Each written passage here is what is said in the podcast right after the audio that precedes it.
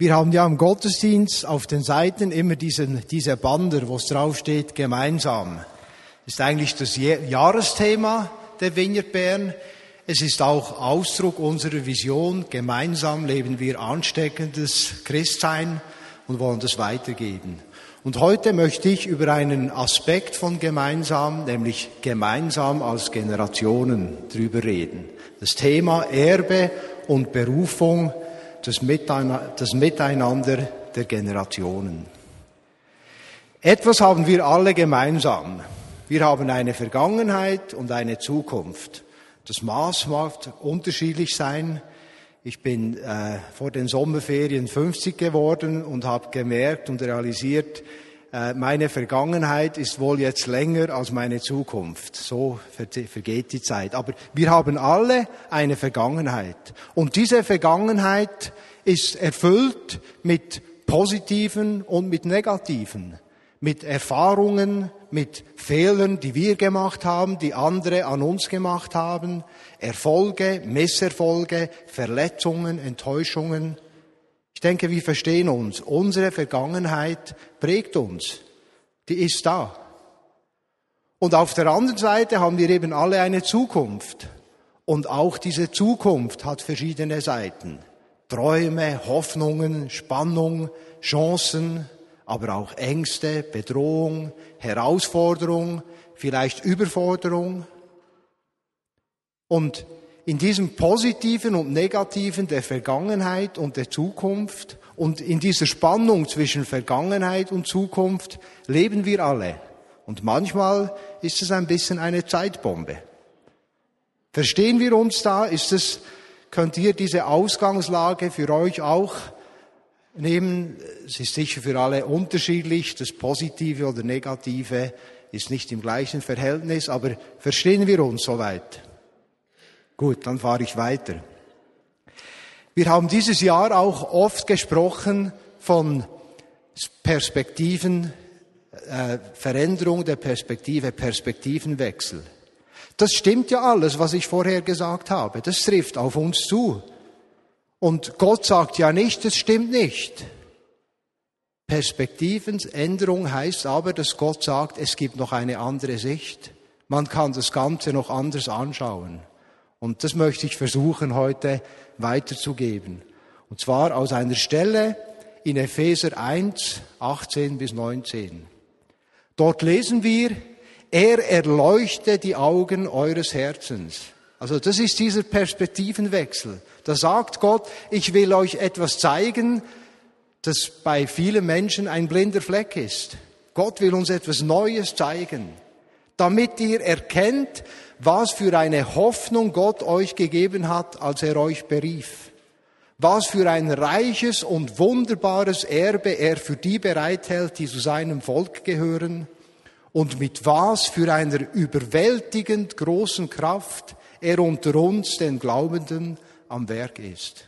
Das ist nicht ein fantastischer Vers.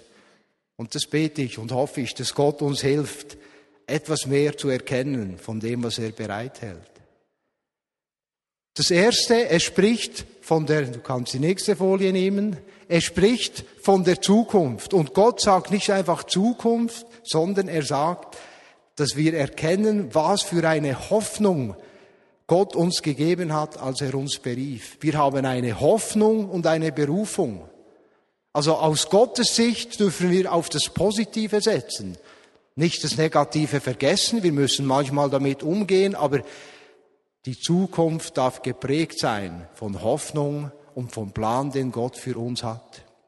Und der zweite Teil, der die Vergangenheit betrifft, da, da heißt es, was für ein reiches und wunderbares Erbe wir haben.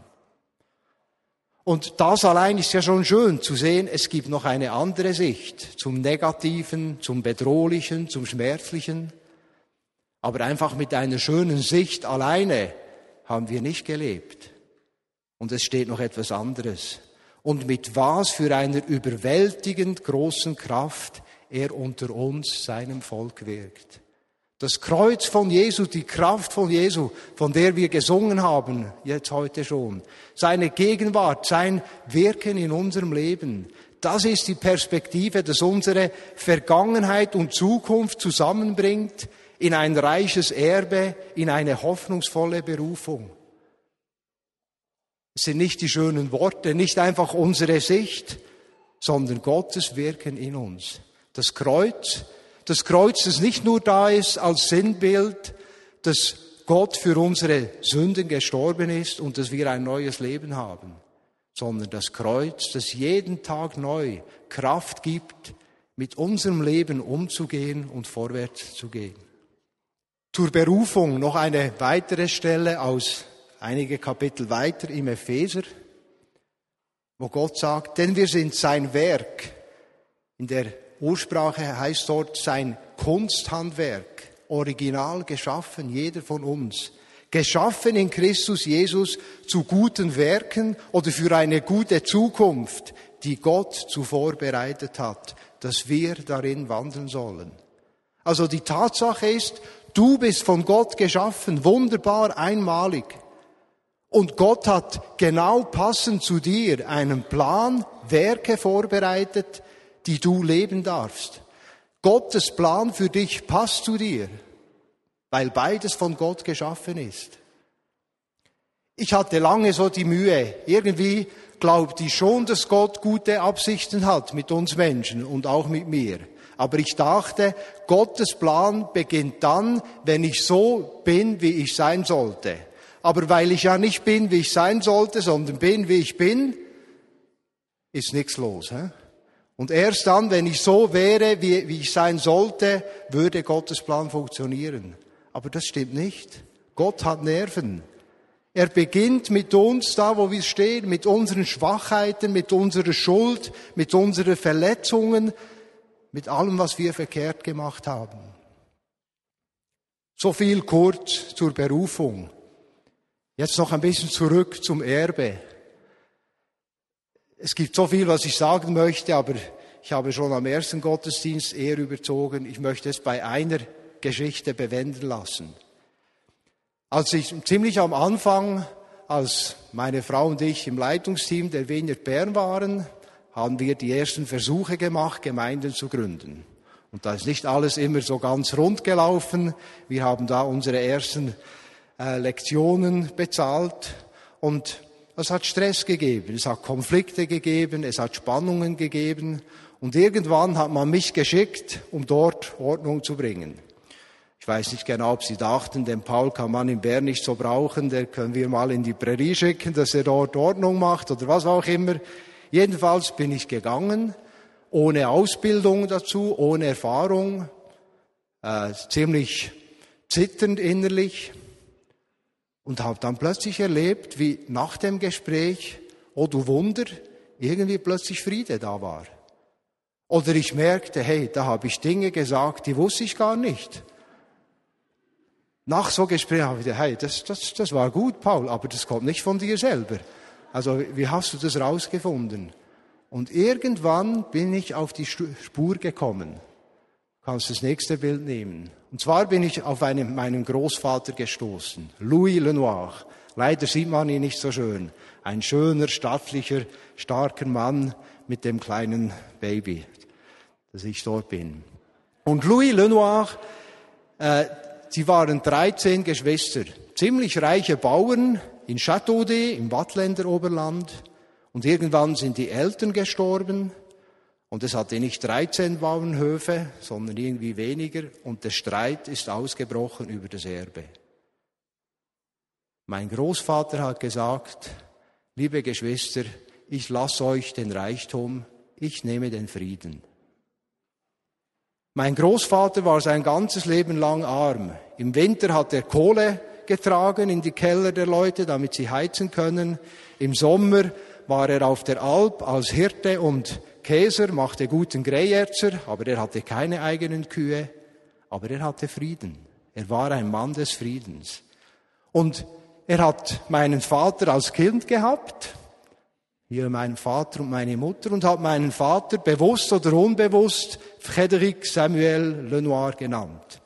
Und Frédéric heißt Friedereich, Friedenstifter, Friedefürst. Und mein Vater ist immer noch, er ist jetzt 84 und war noch mehr in der Gemeinde, wo er ist, ein Mann des Friedens. Oft in Situationen wurde er beigezogen und hat Frieden gebracht. Und meine Eltern, noch das letzte, haben mir den Namen gegeben, Paul André Frédéric. Also den Frédéric haben sie mir mitgegeben. Das Erbe, die Konsequenz der richtigen Entscheidung meines Großvaters hat mich geprägt in Situationen, wo ich noch gar nichts wusste davon, habe ich gemerkt, da ist ein Erbe da. Und so gibt es viele Geschichten. Und was ich damit sagen möchte, einfach, Leute, Gott hat ein reiches Erbe für euch bereit in verschiedensten Bereichen. Öffnet euch, das zu entdecken, zu sehen, was Gott bereithält. Ihr werdet staunen. Ich habe mal kürzlich so ein Schild gesehen, das wäre auf der nächsten Folie. Ein Spruch, die Erde, auf der wir leben, ist nicht das Erbe unserer Vorfahren, sondern eine Leihgabe unserer Nachkommen.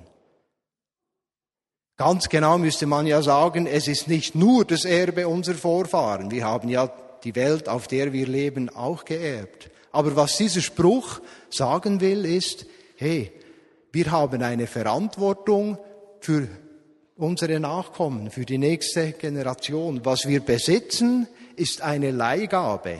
Oder eben eigentlich, wir besitzen gar nicht, sondern mit dem, was wir haben, haben wir eine Verantwortung. Auf der nächsten Folie noch mal ausgedrückt. Und die Frage oder die Art und Weise, wie wir mit dem umgehen, was uns anvertraut ist, ist nicht einfach unsere Sache, sondern wirkt sich auf unsere Nachkommen aus. Und das hat zu tun mit diesem gemeinsamen Weg, mit diesem Miteinander der Generationen. Wie es unseren Kindern in Zukunft geht, hat zum Teil mit dem zu tun, wie wir jetzt mit unserem Anvertrauten umgehen oder mit unseren Entscheidungen.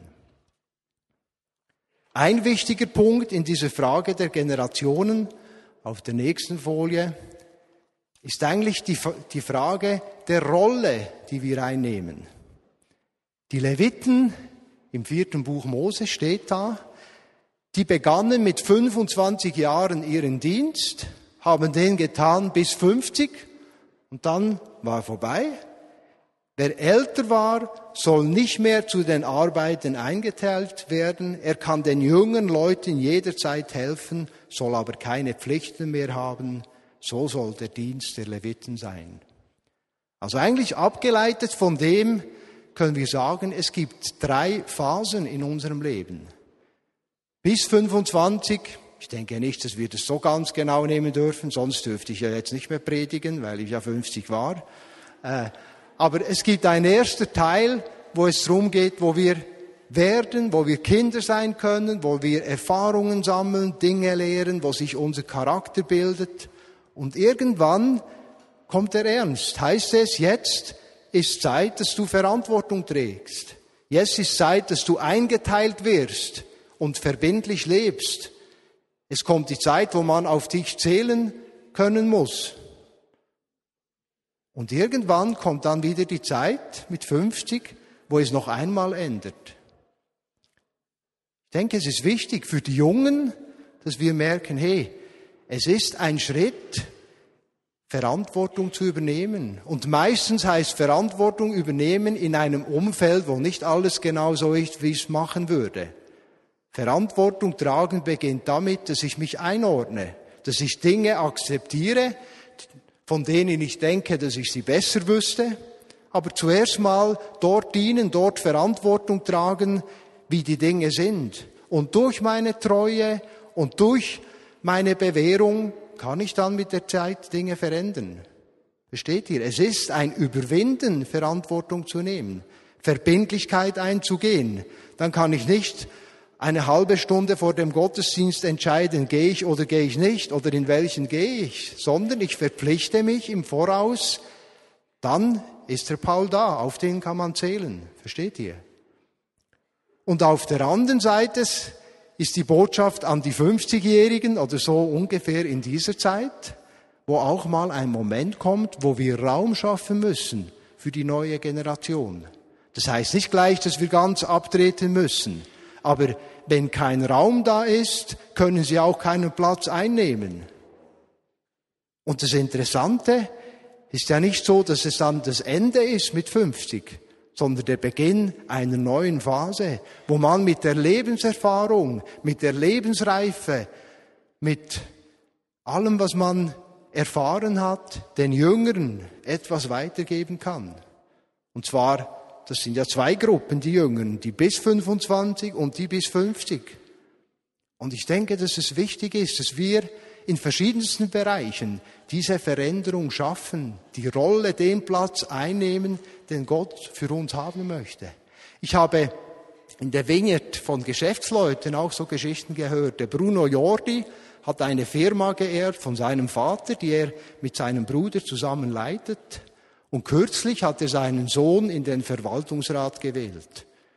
Bruno ist zwar ungefähr 55, also noch nicht ganz AHV-reif, aber er hat dieses begriffen.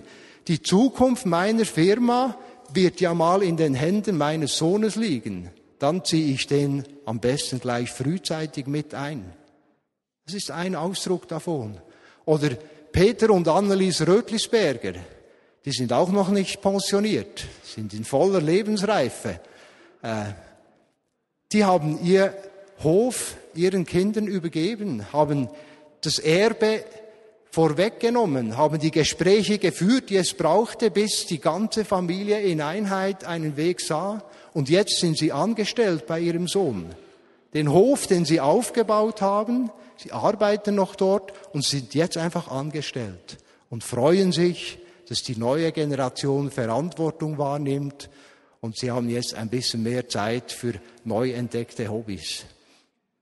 Ein Erbe Erhalten heißt auch richtig damit umgehen. Meine Frau und ich haben die letzten drei Wochen, sie noch mehr als ich, meinen Schwiegereltern geholfen, umzuziehen. Die Schwiegermutter 79, der Schwiegervater 84. Und wir haben sehr viel von unserem Erbe gesehen. Es ist zwar noch nicht unser Erbe, sie leben ja noch, aber wir haben gesehen, was auf uns zukommt.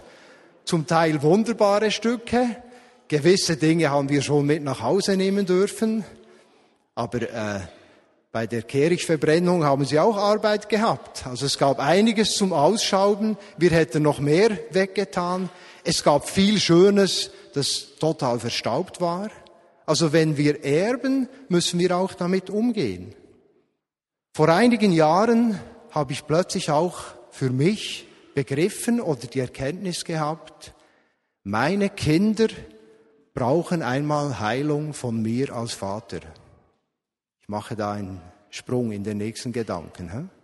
Also ich habe gemerkt, ich bin ein unvollkommener Vater. Ich habe es zwar gut gemeint oder meine es immer noch gut mit meinen Kindern, aber das reicht nicht. Ich mache Dinge verkehrt. Gewisse Dinge, die ich tun sollte, tue ich überhaupt nicht. Meine, El meine Kinder haben einen gewissen Schaden von mir. Versteht ihr? Und ich denke, ich denke, das stimmt für uns alle. Insbesondere, wenn wir am, an den Vater im Himmel denken, der perfekt ist. Der Unterschied von Gott zu mir, beide die Vater heißen, ist so groß, dass das den Kindern nicht spurlos vorübergeht. Und in den letzten Monaten hat Gott zu mir eigentlich auch, wie gesprochen, gesagt, hey Paul, ihr werdet wohl nicht mehr so lange als Familie mit allen Kindern so zusammen sein. Er wusste das schon. Mittlerweile ist es offenbar, dass unser ältester Pascal ausziehen wird. Ich wusste das damals noch nicht. Und mir uns wie aufs Herz gelegt, hey, lasst uns eine Zeit nehmen als Familie, wo wir noch Dinge bereinigen können, wo wir über Verhaltensmuster reden können, die uns immer wieder aufregen aneinander, oder wo wir Raum schaffen, wo ich herausfinden kann, wo habe ich meine Kinder verletzt? Gibt es Dinge, die ich in Ordnung bringen kann? Wir haben viele gute Gespräche gehabt und ich hoffe, es gibt noch mehr. Gott wirkt etwas. Und genau gleich ist es ja auch für Leute, die lange in der Vineyard Bern sind. So wie meine Kinder von mir Heilung als Vater benötigten, denke ich, kann man sagen, die Leute der Vineyard Bern brauchen Heilung von der Leiterschaft der Vineyard Bern. Versteht ihr? Nicht, dass die schlecht sind, die haben es doch viel besser gemeint als ich als Vater. Aber überall, wo Menschen sind, ist Unvollkommenheit und Unvollkommenheit schmerzt. Und es geht darum, mit diesem Schmerz umzugehen, richtig umzugehen. Etwas hat mich erschreckt in letzter Zeit. Ich habe wahrgenommen, die neue Generation, das heißt so unsere Kinder und plus minus zehn Jahre Gleichaltrige, da haben Kinder zusammen Konflikte oder Mühe miteinander, weil die Eltern Mühe miteinander hatten. Also ich habe gesehen, dass Kinder vor Eltern, die einen lang zurückliegenden Konflikt haben und nicht ganz bereinigen konnten, dass sich das multipliziert bei den Kindern oder dass dieses Erbe weitergeht. Wenn wir schauen im Balkan, dort hat sich jetzt über Generationen haben sich äh, verschiedene Stämme bekämpft wegen dem Hass, den die Eltern hatten. Und durch den Krieg, den sie dann führten, hatten sie den eigenen Hass, den sie der nächsten Generation wieder vererben konnten. Schrecklich. Aber wir als Menschen sind in der Gefahr, dass es mit uns so geht. Und darum ruft Paulus oder der Schreiber des Hebräerbriefs, wer immer das war, uns auf. Bemüht euch mit ganzer Kraft um Frieden mit jedermann und richtet euch in allem nach Gottes Willen aus, denn ohne ein geheiligtes Leben wird niemand den Herrn sehen. Achtet darauf, dass niemand sich selbst von Gottes Gnade ausschließt. Lasst nicht zu, dass aus einer bitteren Wurzel eine Giftpflanze hervorwächst, die Unheil anrichtet, sonst wird am Ende noch die ganze Gemeinde in Mitleidenschaft gezogen. Das ist eine ernste Sache. Wir müssen uns bemühen, Frieden zu haben. Gleich wer schuld war, gleich wie die Geschichte war. In einer anderen Übersetzung heißt es noch, jaget nach dem Frieden. Und jagen muss man die Dinge, die sonst davonspringen. Versteht ihr? Der Friede kommt nicht von selbst. Da kann ich nicht warten und sagen, Herr, sende mir diesen Frieden. Manchmal gibt es Momente, wo wir uns bemühen müssen, Dinge angehen müssen, die schmerzhaft sind, die peinlich sind, die auch von mir Veränderung äh, erwarten oder äh, wo ich mich verändern muss. Versteht ihr? Und erstens heißt es, wenn wir diese Offenheit für Friedenssuche und Veränderung nicht haben, werden wir Gott nicht sehen, wenn wir diese Stelle anschauen. Und zweitens heißt es, achtet darauf, dass niemand sich selbst von Gottes Gnade ausschließt. Dieser vertikalen Sicht im Kreuz, die Kraft von Jesus in uns, Gottes Kraft ist bereit, mit unseren Konflikten umzugehen, mit unseren Verletzungen, mit unseren Fehlern und mit den Fehlern der anderen. Aber wir müssen es zulassen.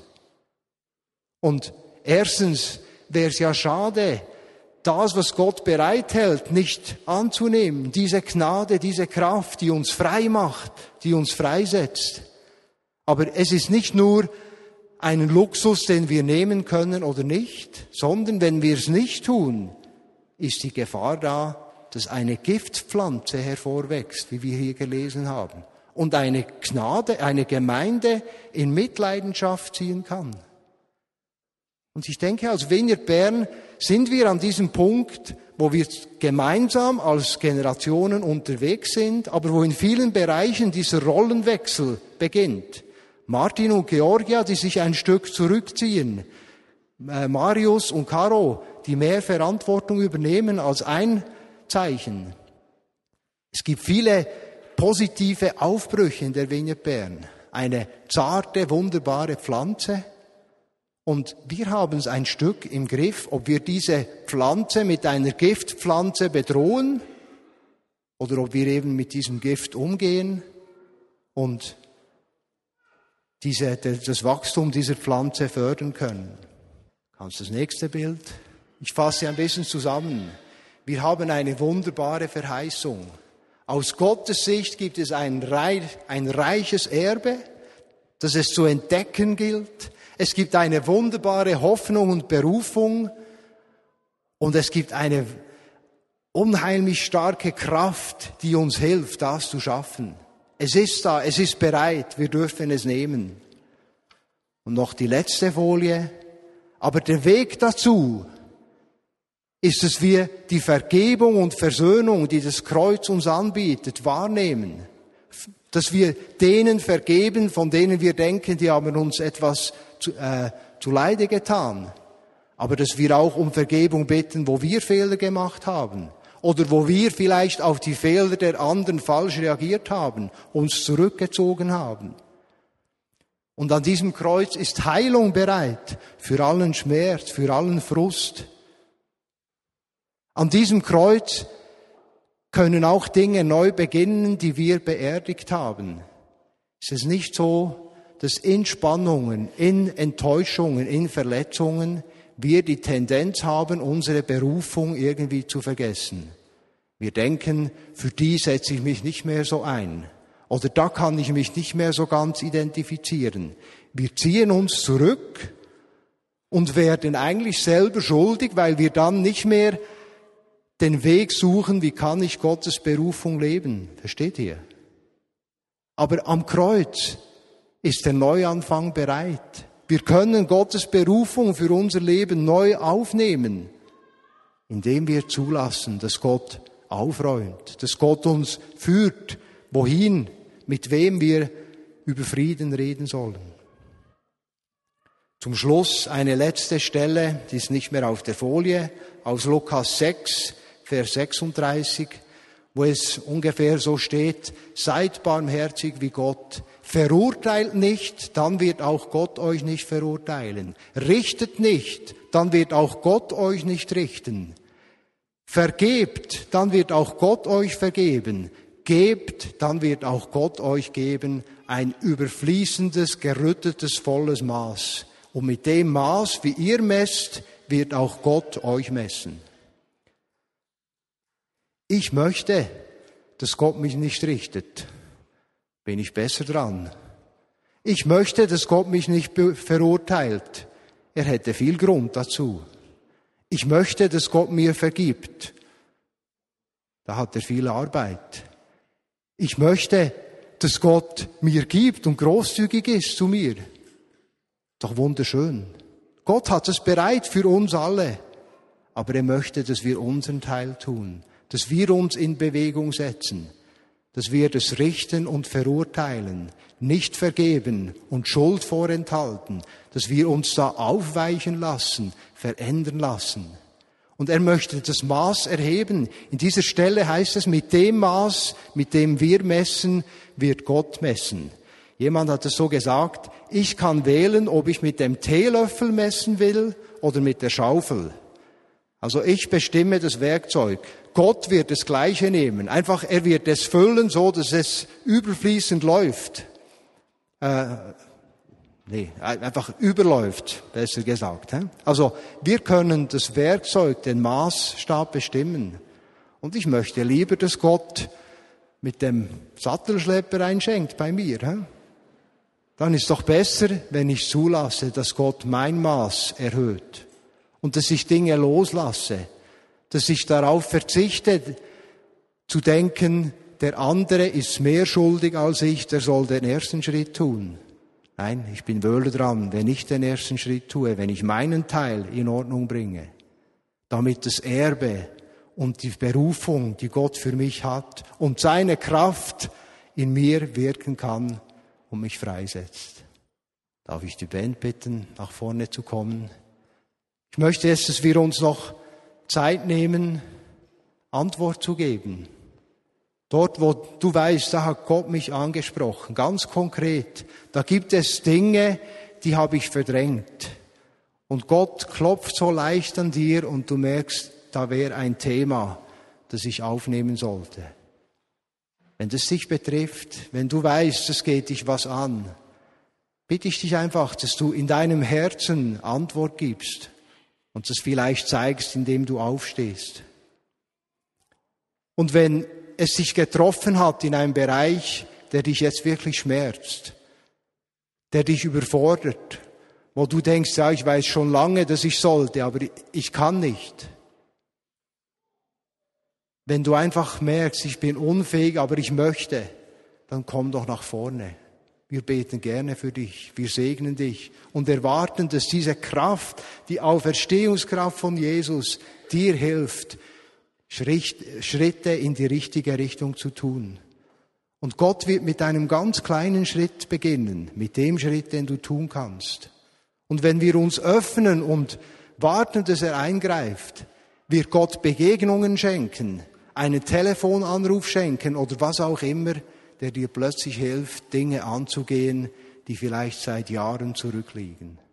Also mach dich auf, entscheide in deinem Herzen, das zu tun, auf das Gott dich angesprochen hat. Herr, ich lade dich ein, dass du wirklich mit deiner Kraft, mit deinem Heiligen Geist uns hilfst, uns freisetzt, uns vergibst, uns heilst und uns weiterführst und uns hilfst, den richtigen, die richtigen Schritte zu tun.